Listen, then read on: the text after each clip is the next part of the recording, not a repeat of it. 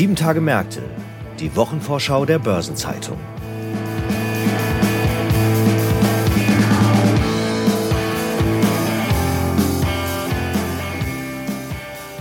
Herzlich willkommen zu einer neuen Episode von Sieben Tage Märkte, dem Wochenausblick der Börsenzeitung, dieses Mal mit dem Blick auf die Kalenderwoche 26. Da steht die EZB-Notenbankkonferenz an, der Immobilientag der Börsenzeitung und die Hauptversammlung von ProSieben. Ich heiße Sabine Reifenberger, bin Redakteurin der Börsenzeitung und wir beginnen unsere Wochenvorschau mit einem Blick auf die europäische Politik. Wenn sich nächste Woche die Staats- und Regierungschefs zum EU-Gipfel treffen, dann geht es um die großen internationalen Leitlinien und für uns in Brüssel dabei ist Stefan Rexius, Korrespondent der Börsenzeitung in Brüssel und heute mein Gast im Podcast. Hallo Stefan, schön, dass du da bist. Hi Sabine, grüß dich. Stefan, die EU-Gipfel sind ja eine recht regelmäßige Übung. Knapp drei Monate sind seit dem letzten vergangen und es hat sich ja doch seitdem einiges verändert, gerade auch in dem Bereich, den wir als Börsenzeitung besonders äh, betrachten, im Bankensektor und im Finanzsektor. Inwieweit stellt das denn jetzt diesen Gipfel auch unter andere Vorzeichen als den vorherigen? Vor drei Monaten, du hast das angesprochen, da äh, stand der EU-Gipfel Ende März vor ganz anderen Vorzeichen. Da gab es die Bankenturbulenzen in den USA und in der Schweiz und die Frage war, inwiefern greifen diese Probleme möglicherweise auch auf Banken in der EU über? Das hat sich ja glücklicherweise nicht bewahrheitet und es war auch seinerzeit ganz klar zu merken, das Ziel ist, ja, Ruhe zu verbreiten, alles halb so schlimm. Und es gab diesen zweiten Tag vom EU-Gipfel, an dem die Aktien der Deutschen Bank um 15 Prozent zeitweise gefallen sind. Und das hat ja auch äh, Bundeskanzler Olaf Scholz dazu veranlasst, ja, der Deutschen Bank sozusagen verbale Schützenhilfe zu leisten. Äh, das ist jetzt ganz anders. Ja, die Bankenturbulenzen scheinen ausgestanden zu sein und jetzt richtet sich der Fokus auf andere Themen. Was würdest du denn sagen, was ist da jetzt in den nächsten Tagen das beherrschende Thema? Ja, im Fokus steht einmal mehr ganz klar das Thema Ukraine. Es wird um weitere Hilfen, und zwar langfristige Hilfen für die Ukraine gehen. Kommissionschefin Ursula von der Leyen hat ziemlich klar gemacht in den letzten Tagen, dass die EU in den letzten ja, 16 Monaten im Prinzip, die der Krieg jetzt leider schon fortdauert,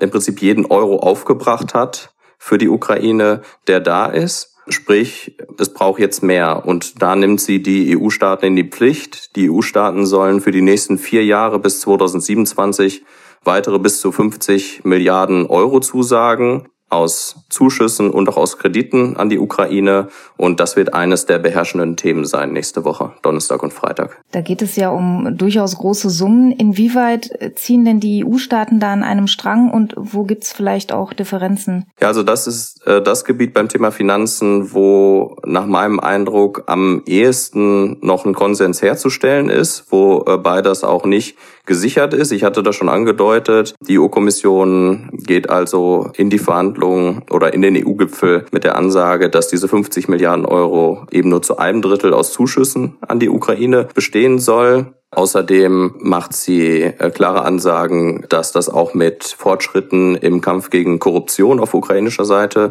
verbunden sein soll, was ja eh Verabredungen sind, die auf dem Weg der Ukraine in die EU im Vordergrund stehen. Es geht also insgesamt mehr um das Thema Transparenz. Wie das ausgeht, muss man sehen. Fakt ist, die EU-Staaten haben sich jetzt nach mehreren Monaten im Prinzip auf ein elftes Sanktionspaket gegen Russland gerade verständigt. Also das ist schon mal ein erheblicher Fortschritt in den letzten Tagen äh, vor dem Gipfel und Ursula von der Leyen wird bei dem Gipfel auch Optionen vorstellen, was mit den eingefrorenen russischen Vermögen geschehen kann. Auch da gibt es ja seit längerem Überlegungen, die für den Wiederaufbau der Ukraine einzusetzen. Sehr kompliziertes Thema. Wo wir über Geld sprechen, es sollten ja auch mal Milliarden in die industrielle Wettbewerbsfähigkeit fließen in der EU. Das lief unter dem Stichwort Souveränitätsfonds und wurde recht groß angekündigt. Was ist denn da jetzt eigentlich draus geworden? Man hört irgendwie weniger. Ja, das stimmt. Unter diesem Souveränitätsfonds, von dem Ursula von der Leyen so ungefähr vor einem halben Jahr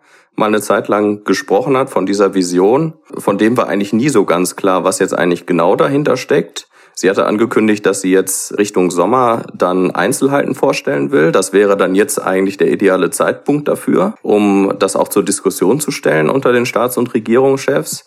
Und interessanterweise ist aber von diesem Souveränitätsfonds jetzt überhaupt keine Rede mehr, äh, auch weil sich schon herausgestellt hat, dass es für einen neuen Geldtopf in der Größenordnung der EU-Kommission offenbar vorschwebt oder von der Leyen, dass es dafür überhaupt keinen Rückhalt gibt unter den EU-Staaten. Davon übrig geblieben sind jetzt 10 Milliarden Euro, die die EU-Kommission zusätzlich haben will äh, für die Förderung von Schlüsselindustrien, wie zum Beispiel KI und äh, hochentwickelte Halbleiter.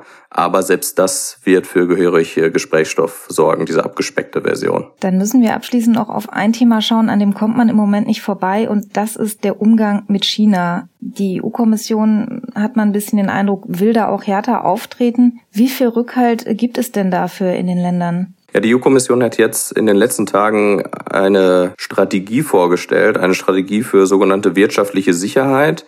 Äh, sie hat da China nicht beim Namen genannt, aber es ist sehr klar, dass diese strategischen Überlegungen äh, vor allen Dingen eben auf China zielen.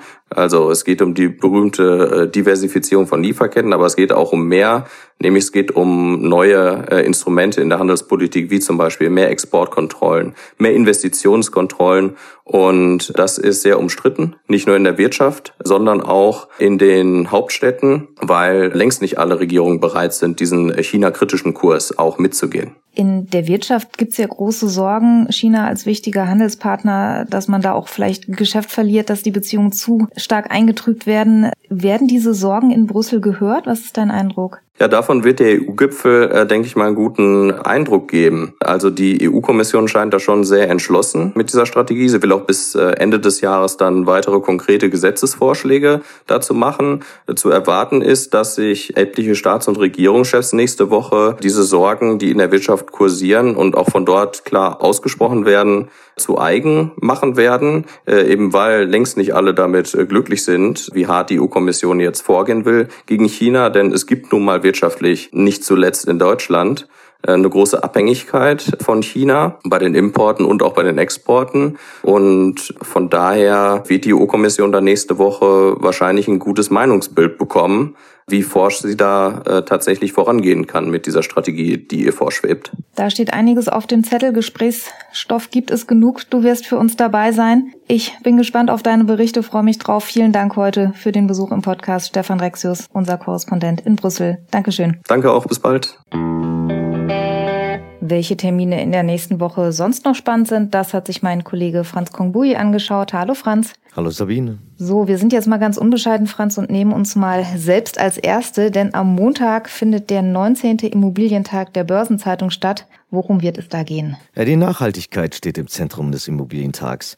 Das Schwerpunktthema lautet ESG and Real Estate. Jetzt sind ja sowohl Immobilienwirtschaft als auch Nachhaltigkeit sehr breit gefächerte Themen. Vielleicht hört der eine oder andere ab und zu in unseren Sustainable Finance Podcast Nachhaltiges Investieren rein. Wenn nicht, tun Sie es gerne. Da haben wir ja immer wieder verschiedene Facetten dieses Themas. Und jetzt ist natürlich die spannende Frage, unter welchen Aspekten wird denn ESG auf einer Immobilienfachkonferenz betrachtet? Ja, da geht es um viele verschiedene Fragen. Zum Beispiel, wie verändert sich Immobilienfinanzierung durch ESG-Vorgaben? Oder wie wirkt sich die Zinswende auf die Immobilienmärkte aus? Und ebenso, wie beeinflussen Nachhaltigkeitsinvestments die Wertentwicklung in den nächsten 20 Jahren? Auf dem Immobilientag werden neben diesen Themen aber auch noch viele weitere beleuchtet. Die Veranstaltung ist auch wie immer sehr hochkarätig besetzt. Wer wird denn zu den Vortragenden und zu den Panel-Teilnehmern zählen? Ja, es sind so viele Experten aus Immobiliengesellschaften oder Hypotheken, Landes- und Pfandbriefbanken, aber auch aus der Aussicht oder auch Berater über Regulierung, Finanzierungsformate und Märkte. Da kann ich jetzt nur einige wenige exemplarisch nennen. Mit von der Partie ist wieder Gertrud Traut, die Chefvolkswirtin der Helabar. Die wirft einen Blick auf die Immobilienmärkte und die Zinsentwicklung. Dann diskutieren Sascha Klaus, Vorstandschef der Berlin Hüb, und Jens Tolkmit, Hauptgeschäftsführer des Verbands Deutscher Pfandbriefbanken, gemeinsam mit Karl-Heinz Walch, dem Leiter des Zentralbereichs Banken- und Finanzaufsicht der Bundesbank, sowie Benita Schneider, Head of Real Estate Asset Management Europe bei der DWS und zudem Christiane Konrads, Leiterin des Global Real Estate ESG Team bei PwC, über die Frage, inwieweit die regulatorischen Nachhaltigkeitsvorgaben die grüne Transformation erleichtern oder erschweren. Und diese Namen seien jetzt nur exemplarisch genannt.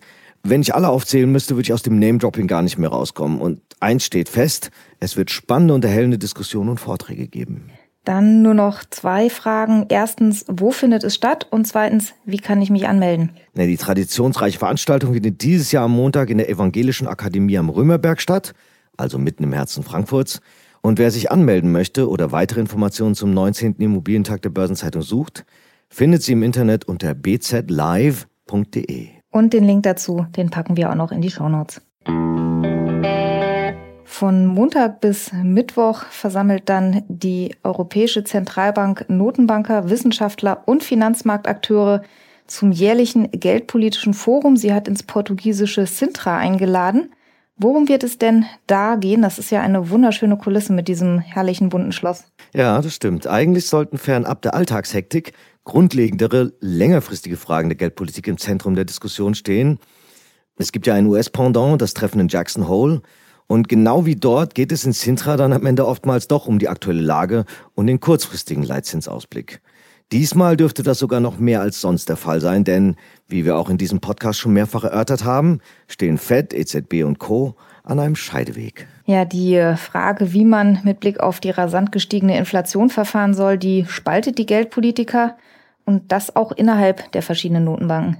Das stimmt. Nachdem die Zentralbanken weltweit seit Anfang Mitte 2022 wegen der Inflation ihre Leitzinsen so aggressiv erhöht haben wie seit Jahrzehnten nicht oder teils sogar wie noch nie, stehen sie nun vor der großen Frage, wie weit die Leitzinsen noch erhöht werden sollen. Welche Faktoren sind denn dabei die wichtigsten? Na, da gibt es vor allem dreierlei abzuwägen. Die trotz teils deutlicher Rückgänge weiter zu hohe Inflation, die sich merklich abschwächende Konjunktur und die Risiken für die Finanzstabilität. Da werden die Notenbankchefs aus den USA, das ist Jerome Powell, der Eurozone, Christine Lagarde, Großbritannien, Andrew Bailey und Japan, Kazuo Ueda, zum Abschluss des Sintra-Forums am Mittwochnachmittag Position beziehen müssen. Jetzt hast du ja schon gesagt, eigentlich sollten längerfristige Fragen besprochen werden. Was steht denn neben der kurzfristigen Geldpolitik noch auf der Agenda in Sintra? Das Motto der diesjährigen Tagung lautet eigentlich makroökonomische Stabilisierung in einem volatilen Inflationsumfeld. Laut Programm geht es etwa um Themen wie den Strukturwandel an den Energiemärkten und die Folgen für die Inflation, den optimalen Mix von Geld- und Fiskalpolitik in Zeiten hoher Inflation und um makroökonomische Voraussagen generell. Der Chef der Zentralbank der Zentralbanken, BITS, Augustin Carstens, hatte unlängst im Interview der Börsenzeitung dafür plädiert, die Grenzen makroökonomischer Stabilisierung durch die Geld- und Fiskalpolitik anzuerkennen. Wo du Carstens gerade erwähnst, der Kreis der Redner und Diskutanten ist ja auch in diesem Jahr wieder ganz illuster besetzt. Auf welche, ich nenne sie mal Promis der Geldpolitik, darf man sich denn freuen? Unter anderem nehmen der Chefvolkswirt des Internationalen Währungsfonds Pierre-Olivier Grünchas und die Chefökonomin der Industrieländerorganisation OECD Claire Lombardelli teil. Und die traditionelle Dinnerrede am Montagabend wird in diesem Jahr IWF-Vizechefin Gita Gopinath halten. Für gehaltvolle Vor- und Beiträge ist also gesorgt. Am Freitag steht ja dann noch die Hauptversammlung von Pro7 Sat1 an. Da gab es ja zuletzt einige Themen, die für Gesprächsstoff gesorgt haben. Und da wird sicherlich auch auf der Hauptversammlung einiges an Redebedarf sein. Das stimmt. Pro7 Sat1 fokussiert ja unter dem neuen Chef Bert Habetz auf das Entertainment-Geschäft. Und die setzen dabei große Hoffnung auf die Plattform Join. Es ist aber davon auszugehen, dass die Plattform erst mittelfristig für Gewinne sorgen wird. Der größte Investor ist ja die italienische Media for Europe des äh, kürzlich verstorbenen Silvio Berlusconi. Und die Nummer zwei ist die tschechische PPF-Gruppe. Wie stehen denn die Großaktionäre zu der Strategie? Mal laut Habetz tragen beide Großaktionäre die Strategie mit. Das dürfte aber nicht für alle Aktionäre gelten. Deshalb könnte es auf der Hauptversammlung zumindest während der Aussprache ungemütlich werden für das Management. Zumal ja auch, wie schon erwähnt, noch einige andere strittige Themen hinzukommen. Genau, zum Beispiel Fragen zur Trennung vom langjährigen Unterhaltungschef Wolfgang Link oder zur Gutscheinaffäre bei den Konzerntöchtern Jochen Schweizer und MyDays. Und dann soll ja bekanntlich die Dividende drastisch auf nur noch 5 Cent die Aktie sinken. Mit Diskussion wird also zu rechnen sein. Das Termintableau hat in der nächsten Woche auch noch einige wichtige Themen zu bieten und die schauen wir uns jetzt einmal genauer an. Am Sonntag steht die Parlamentswahl in Griechenland an. Und am Montag findet, wie erwähnt, der 19. Immobilientag der Börsenzeitung hier in Frankfurt statt. Außerdem wird zum Wochenauftakt ein wichtiges Urteil zu grundsätzlichen Fragen vom Dieselsenat des Bundesgerichtshofs in Karlsruhe erwartet. Da geht es um die Haftung von Autobauern für unzulässige Abschalteinrichtungen und dieses Urteil gilt als grundlegend für die Ansprüche von tausenden Kunden. Außerdem startet am Montag die Notenbankkonferenz der EZB in Sintra in Portugal, die bis Mittwoch dauern wird. Und in Luxemburg treffen sich die EU-Außenminister. Außerdem gibt es ein Treffen der EU-Landwirtschaftsminister, das bis Dienstag angesetzt ist.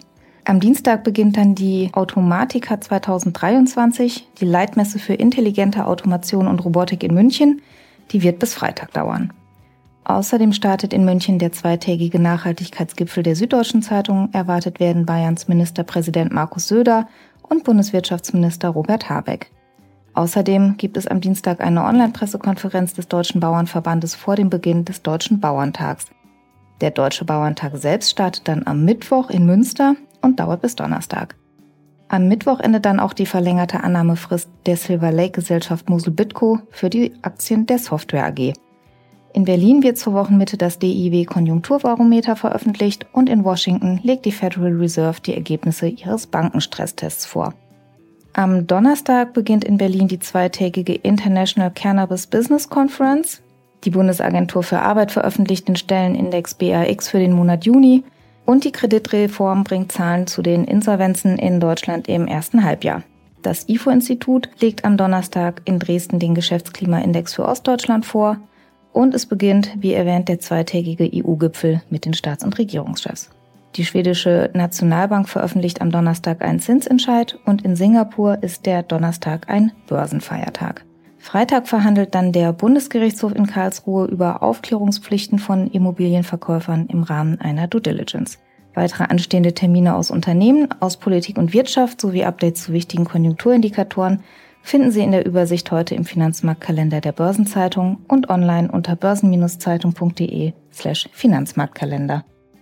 Und auf welche Person schauen wir in der kommenden Woche? Da ist zum einen Siegfried Russwurm, der Präsident des Bundesverbands der deutschen Industrie, er feiert seinen 60. Geburtstag, ebenso wie Jens Holstein, Finanzvorstand bei BioNTech und Stefan Sturm, ehemals CEO von Fresenius und seit kurzem Stiftungsvorstand der Heinz-Hermann Thiele Familienstiftung. Hans Reckers, ehemals Mitglied im Vorstand der Deutschen Bundesbank und früherer Hauptgeschäftsführer beim Bundesverband öffentlicher Banken Deutschlands, wird 70 Jahre alt. Aktuelle Geburtstage und Personalien finden Sie immer auch auf der Personenseite der Börsenzeitung.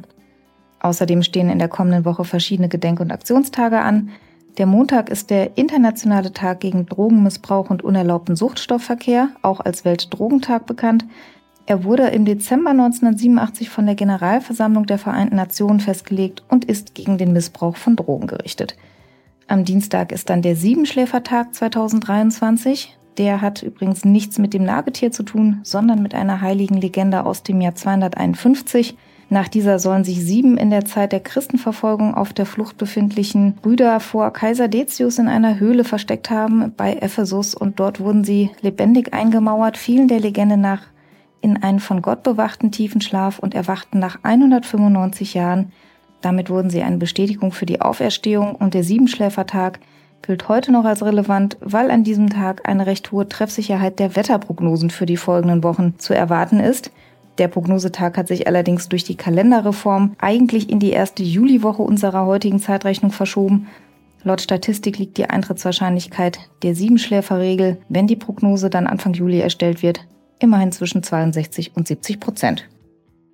Aus dem Hause Börsenzeitung gibt es in der kommenden Woche neben dem bereits erwähnten Immobilientag am Montag aus unserem Veranstaltungsbereich BZ Live noch ein hybrides Seminar zum Abzugsteuerentlastungsmodernisierungsgesetz das Seminar findet am Dienstag statt und schon einmal vormerken können Sie sich gerne den 5. Juli, dann findet der Euro-Börsentag 2023 statt. Im Fokus steht das Thema Herausforderung Altersversorgung, was der Finanzmarkt leisten kann. In der Börsenzeitung finden Sie in der Sonnabendausgabe die Spezialthemaseite Recht und Kapitalmarkt und am kommenden Mittwoch erscheint die Börsenzeitung mit dem Schwerpunktthema Infrastruktur. In der kommenden Woche gibt es zudem eine neue Folge von Nachhaltiges Investieren, unserem Podcast rund um Sustainable Finance.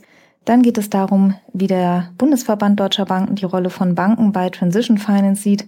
Und in der aktuellen Folge sprechen wir darüber, wie man ESG-Experten findet. Ich freue mich, wenn Sie mal reinhören.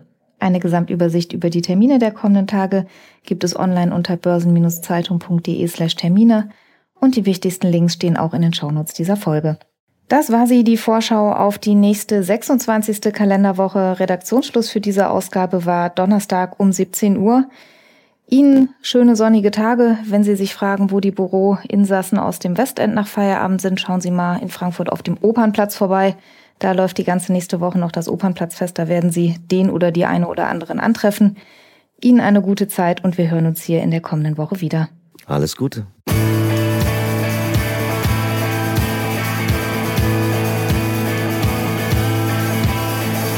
Das war Sieben Tage Märkte, die Wochenvorschau der Börsenzeitung.